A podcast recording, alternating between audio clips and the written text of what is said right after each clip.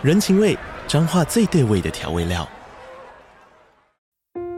人，你在这端，我在那端，各自忙碌又相互牵挂。情，街角的吵杂声传递温暖与思念。味，是从每一个转角飘出的乡愁。这里是彰化县政府 Pocket 节目《彰化早咖》，我是主持人内克。从彰化大小事各具特色到旅游攻略，透过轻松有趣的访谈，带着大家走进最在地的早咖。准备好了吗？彰化的故事，我们说给你听。以上为彰化县政府广告。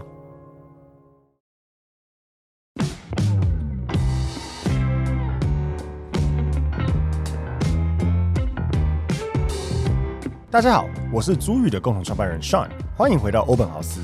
我们每周都会分享房地产新闻及房市热门议题，带领大家一起揭开房地产秘辛。通勤收听欧本豪斯，带你掌握一周房产新知。Hello，大家好，欢迎大家收听欧本豪斯 Open House，我是 Sean，我是 Tim。我很常会在这种买房类型的脸书知识社团上面看到有些人会询问很多跟买房子有关的问题，然后我。常常会在下面看到很多不懂装懂的回复，的回复会一直让我看了觉得很气愤。对，就是我觉得到底为什么这些人如果不懂的话，为什么要一直留？不要乱回，对，不要乱回，让人家得到错误的资讯。所以今天我们想要讲的主题是关于那个在脸书上面看到有人在问，他的买房子的价格比银行的估价还来的高，就所谓的房屋建价。对对对，就是它成交价高于银行建价。那他想问说自己是不是买贵了？嗯，同时我们就像刚才讲的，发现很多社团上的人，或是我觉得很多买方都对所谓的银行估价、银行建价这件事情没什么概念，或是完全错误理解他在做什么。所以我们今天想要跟大家了解这个话题，以及回答一下网友的疑问，或是去回答一下有些网友奇怪的回应。我们先讲一下，就是到底什么是房屋建价？房屋建价很简单啦，它就是估价嘛。不管是估价师也好，或是以银行来说，它会有特别的建价部门，会对你的不动产进行一个估价。那通常以这个问题来讲，他问说他的买价跟他的银行估价，他的意思就是说，今天我买了一个房子，那我是不是要贷款？那我要贷款的时候，银行不会傻傻的，就是说，OK，你要多少就给你，对，你要多少就给你。这银行不会这样啊？为什么银行不会这样呢？就我们就要去理解一下，到底银行的贷款逻辑是什么？嗯，好，银行的贷款逻辑很简单，就是它叫做抵押贷款。我记得之前我们都有讲过。抵押贷款的逻辑就是，如果今天你的房贷缴不出来的时候，呃，银行要把你的房子拿去法拍，嗯，去把他的钱换回来。对啊，所以既然是这样子，抵押有抵押品、有担保品的贷款情况下，他需要知道他的担保品值多少钱，不然他干嘛借给你？一般来讲，我们在民间看到的贷款，譬如说像车贷、房贷这种，就是有担保品的，或是典当其实也是啊，当铺也是啊，就是有担保品的。可是最可怕的就是没有担保品嘛，那就信贷，信贷嘛，纯粹用信用借钱啊。当然，所以你的这个利率通常会比较高，因为你没有担保品，它的风险是比较大的。所以房屋的贷款它就是一个有房屋当担保品的贷款。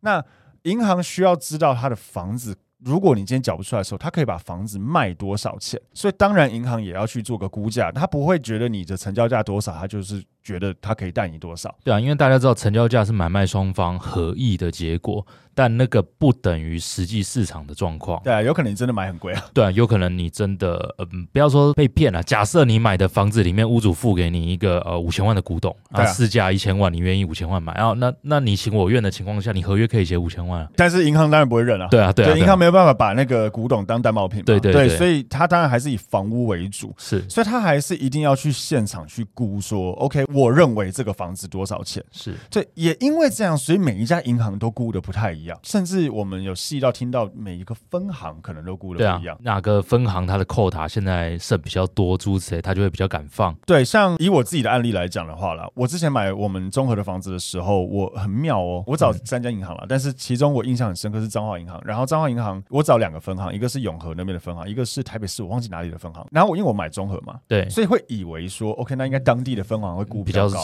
对对对，没有，因为他是跟我讲说，他们不同的分行会隶属于不同的建价区，就是要分区，就对，跨到不同的建价区。对，那永和那边的建价区反而估很低，嗯，然后台北市的估到跟我买价几乎一样。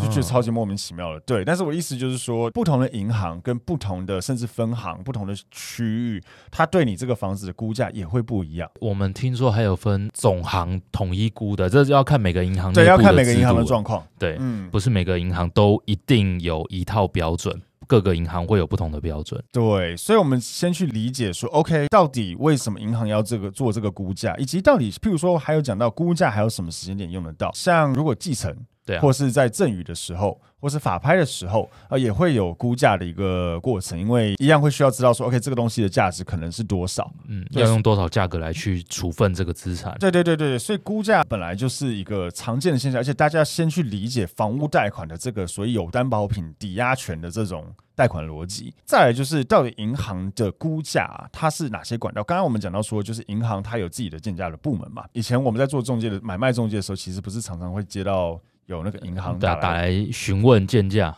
对，还有问说，哎、欸，这个门牌大概呃一楼或几楼，大概你觉得可以卖多少钱？是。不过后来我所了解到的，听说这些都是呃二胎民间二胎，对，民间二胎业者比较多。嗯，呃，银行因为他们自己都有专业的建价部门，我所了解的，我如果有听众。真的在银行做建价的，你们真的会打去中介问？那欢欢迎留言跟我们讲。对，可以指正我们。但我所听到的状况是，银行因为他们自己都有专业建价部门，他们通常不太会打电话问中介。嗯，呃，会打电话问中介比较多都是二胎业者。二胎我们待会如果有时间也可以聊到，二胎也是个抵押贷款的逻辑了。那如果民众自己想要知道你的房子可以卖多少钱，现在有实价登录。如果你看不太懂实价登录的话，其实有很多网站把那个资讯写得更好懂一点，譬如说像乐居啊，对。或是像一些呃信义啊、永庆啊这种各大的房仲业者网站，其实他们成交多少，他们通常都会写上去，对啊，会很好懂啦。那银行到底在估价的时候，他会看哪些东西？房子的地段当然是非常重要，嗯、它的位于 location 嘛，是不是什么好的地段？它的生活机能怎么样？有没有进捷运？是不是大马路？是不是巷子里？诸如此类的。土地价值啊什么的。对，嗯。那第二个当然就是屋龄。对，这个也很重要。我之前买房子买一个五十年的哦，建价就是估不到的最大原因就是屋龄偏旧。对，那时候银行好像跟你讲说，因为真的比较旧嘛，对，加强砖快五十年，它有点难抓。对，不过现在看看回头看，它现在估价已经高非常多了。对啊，对啊，是了。然后还有一个就是房屋的使用用途，最常我觉得比较会有使用用途上面的问题是在于说，如果它是。有点违法使用的，一般我们会建议，就是如果你买住宅，请稍微注意一下你的使用执照是不是住宅用了，因为如果不是的话，会有几个状况。哦。第一个就是你可能是所谓的一般事务所拿来当住宅，它其实有一点点违法使用，银行会担心说这个房子未来在如果遇到法拍的话会不好卖，所以它相对也不愿意估很高的价格，不然就是它不给陈述，对它陈述给你比较弱，因为其实逻辑一样，我要嘛就是你你买一千我就估八百。对啊，我再带你八百的八成，啊不就六百四？对，或者是我直接干脆就说，我估，我估一千，但我带你六成。对啊，对啊，其实是一样的意思，意思对，是一样的意思。所以房屋使用用途是个蛮大的一个问题。然后还有就是这个屋况，嗯，屋况其实也会，因为大部分银行估的时候真的送件，他还会要来拍照。对，大部分的银行会入内拍照，他要了解一下屋况是不是非常的破旧，是一样回到他好不好卖的问题。对啊，对啊，对，所以就是这个也是个点。然后还有就是有一些房型，譬如说三十平，但是它隔了奇怪的格局，譬如说三十平隔成一房一厅。对对，这种有有时候也会影响，因为稍微会影响到一点。一样回到一模一样逻辑，就是他怕不好卖。卖对，然后再来就是平数，平数大部分小于十五平。现在很多银行会觉得，呃，小套房型的他们比层数比较不愿意放得高了。对，但这个部分有慢慢的没有以前那么重了，我觉得各家银行的逻辑很不一样，包括它对于估价，包括它对于房子的评述等等，甚至它对于买方的条件，每一家银行都不一样。呃，对，大部分只认新转，然后你有一堆资金，它也不认。或者是一堆股票，他也不认，但有的银行却会认。我们之前听呃一些朋友在分享，就是有一些银行他非常的喜欢固定薪资，嗯，但是有一些银行他会愿意认你的一些其他的资产，对。对，所以每一家银行都不一样。然后还有一些其他会影响房子的一些估价，譬如说房子有瑕疵，比如说凶宅啊，嗯、或是明确被标志海砂屋，当然甚至辐射，对，银行也不愿意嘛，对，嗯，然后甚至直接不承，对，甚至不不不承做也都有，嗯。哦，然后再就是如果房屋有增建。顶楼加盖这些的话，银行要看啦，看他愿不愿意认这个增建为有价值的东西。对，嗯、这个就很难讲了。我们台市区的就顶加嘛，一楼前推后推嘛，这种是比较常见。但中南部可能很多农舍啊，或者是真的地就是他的，他爱怎么盖就怎么盖。有的搞不好盖的比那个权重范围还大大一两倍，也是有可能，或是可能甚至占占用到人家的地，对对对，占用国有地诸如此类的，嗯、那这种就银行也都会把它纳入评估呃估价的范围内。最后一个就是市场行情了，这其实是最重要的。对。呃，我以上面讲那么多，其实最后这个是最对我，我以我自己的自己家当初买的案例来讲，因为我们家那时候买的时候，呃，我买那个社区非常少卖，我买那个社区，我记得我买的当下实价登录只查到两年前跟。五年还八年前，嗯、我忘记了的的，就只有这几笔，嗯，几乎没卖过，所以很少卖。我们家那时候买的是八年屋，然后它的方圆隔壁全部都是老房子、老公寓，是。然后那时候银行就跟我讲，周边抓不到行情，对，还有点尴尬，就是因为你你家是新房子，我认同。可是你的实价登录都是五六年前，银行觉得五六年前市场有改变，他不太会抓五六年前的价格去估。嗯，然后你周边查得到同样门牌都是老房子，然后都一平三十几万，对，所以他他真的不知道要估多少。对啊，就他们也会不敢开第一枪啊，对他会他会怕啦。对对对对，所以那时候有几家银行确实在那个时候估我家是估比较低的。嗯，但你知道最近我有问啊，因为我们家后来在我在我买了以后，陆陆续续有才有成交。然后都成交蛮高的，而且都是最近嘛，所以实价登录有那些数值之后，银行直接估就瞬间拉起来，因为它有可以参考，再加上因为我家附近有一些新房子有盖起来，对，所以就是新房子的有新房子的实价登录也能抓，对，所以银行的估价瞬间就有信心，嗯，所以有时候这是银行信心的问题啦。是，那我们再来说，一般银行建价需要多久的流程？首先以建价的流程来说，大概送件了要大概七到十天，实际依照各家银行的建价。状况为主，我们听过也有一天的啦，超快的，对对对，那个是真的蛮极端的。但是大部分要抓至少一周以上的时间。那再来大概有六个阶段，首先他会跟你确认一下你要鉴价的标的物的基本资料，包含门牌啊、地址啊这些东西。再来是他们会拟定估价的计划，他们内部的资料库会去建档去评估这个案件。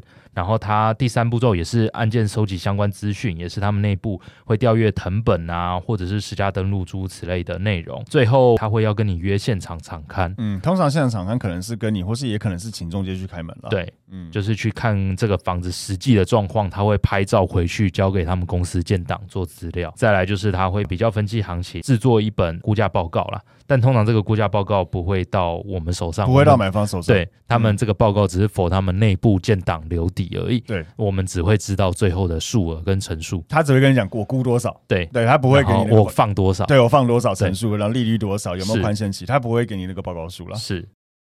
接下来我们来进一段广告，房东的小确幸来喽。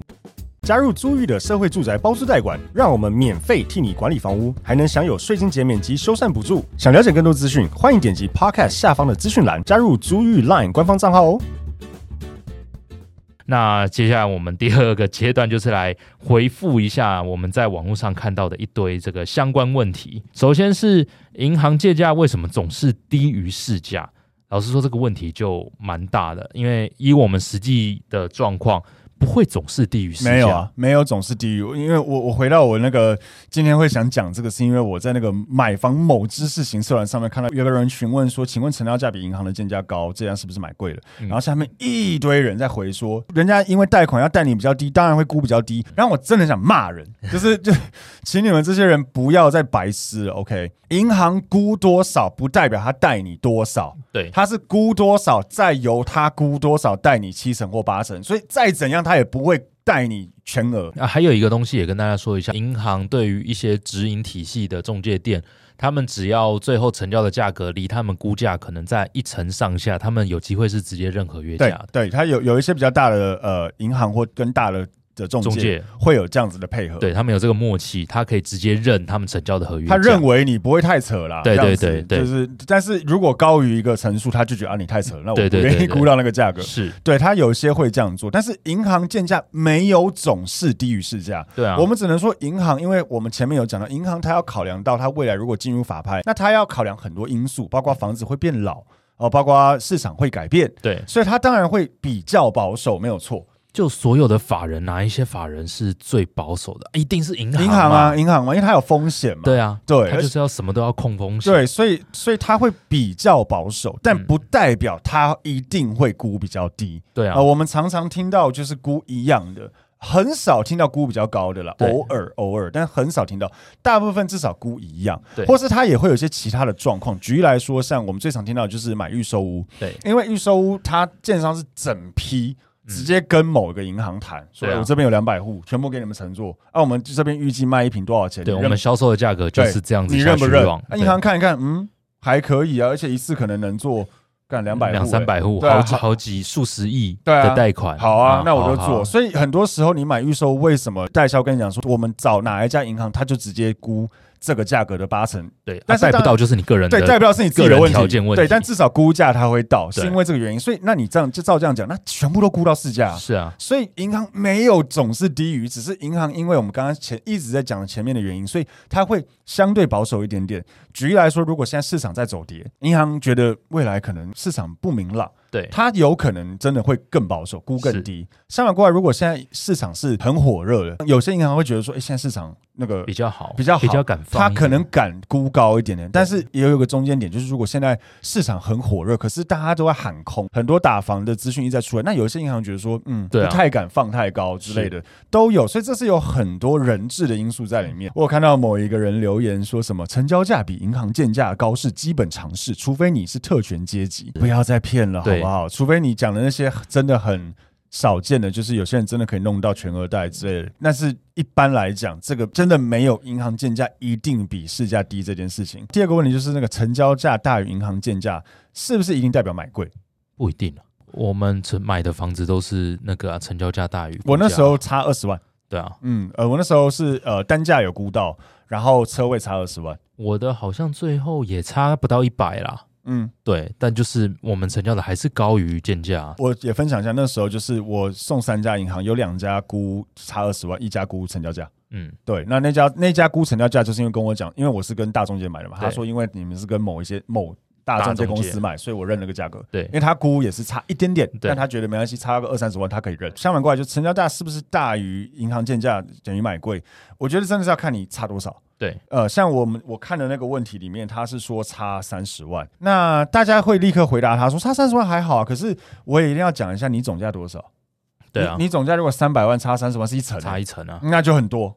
但如果你总价是嗯三千万，差三十万可能超少。实际上我还遇过有一种状况，也跟大家分享一下，就是之前有去看那种呃永春站那边有一个公寓四楼加五楼，啊、全部隔呃五楼是顶加啊。全部隔收租套房，所以它最后成交价是明显高于区域行情，因为它用那个投报去算嘛，你这个估价的方式就不一样了。但是因为呃，你跟银行借钱，他还是会看。房屋评定的，对，银行银行不会认那个，他不会去认那种顶价收租套房算出来投报率的总价，他不会，他觉得，所以如果你买这种产品，然后你真的买现金就要多，你现金真要多，这种隔套本身有些银行就不喜欢做了。然后如果你又因为投报率高的关系买到真的价格是比附近行情高的，银行不叫不会认这个，他不会觉得说因为你隔套 OK，那所以我可以，对，人家楼下一层只收三万，你楼上然后四楼加顶价你可以收到六万，那 so what？对，但你全幢大家楼上楼下还是一样，对，屋龄也都一样，对，所以他不会。因为这样子估比较高，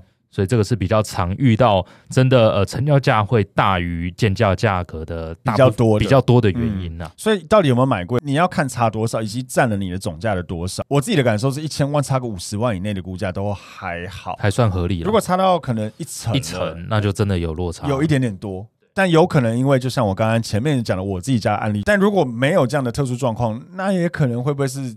第一，就像你可能买贵，或者是你的产品比较特殊，一般事务所或是工业宅，或是你的格局比较奇怪一点，让银行比较不敢估到一个很好的一个价格。是，也有其他网友问说，代书跟银行建价初步都觉得 OK，但很怕到时候实际送件不到成交价，在中介不压解约的情况之下，能够请代书先评估建价之后再签约吗？好，这个问题我觉得有很多奇怪的。点。压代书这件事情，就是我们常讲的所谓的压特，嗯，它所以特约条款或是什么八成解约条款，就是你可以在买卖的时候直接压说，我一定要带到合约约价的八成，不然我解约，而且是无条件解约。但请一定要跟你的中介先讲好，对啊，呃，不要到了要签约当下才突然蹦出这一句。对对对，这个一定要先讲，通常就不会签约了。是，那通常屋主就是想说，靠，搞这种飞机，让我不签。屋主的想法可能很简单嘛，啊，我跟你忙半天，有可能解约啊，下一个买方可能不用压。对啊，那我就等，那我就等下一个就好了。对，所以一定要先跟就是帮帮帮我们中介人员，不要一直突然蹦出什么。不是说这种理由，呃呃，这个不要说理由，这个条件不好，但是请尊重。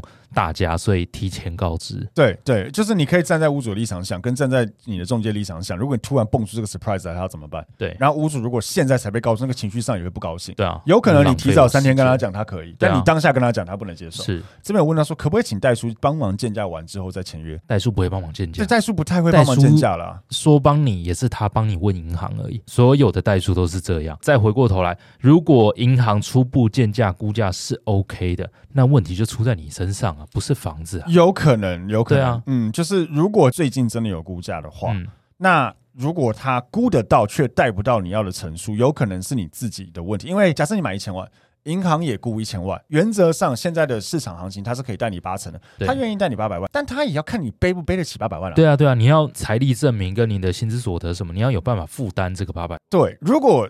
银行建价一千万贷你八百万，可是他认为你只背得起六百万的银的的房贷，他只会贷你六百万，对，他只会付你六百万。对他，因为一样嘛，你就是非常看起来就是会会倒账缴不出来的人嘛。除了银行建价之外，还是回归到借款人他的财力状况是不是好的，能够背得起这个贷款。所以它其实是两件事，一个是房子估价有没有到，一个是借款人的能力有没有到。我觉得你可以先把你的所得状况什么的跟中介先沟通清楚。那基本上稍微有点经验的中介就可以判断你担不担得起这样子的贷款呢。如果买方真的有这样的疑虑的话，我们先讲能不能建价完再签约。我觉得如果是比较抢手的案件，大概也来不及。等你建价完，别人就买，别人就买走了。那如果你真的比较担心的话，我觉得也可以多去以你自己的自身状况、你的工作状况、你的收入状况，你是自营商还是你领人家薪水，去问一下这样子过不过得了。然后再一个问题就是，中介跟我说银行建价是不是真的？哦，这种超多超超常遇到。你说是不是真的？有的是真的，有的可能是话术。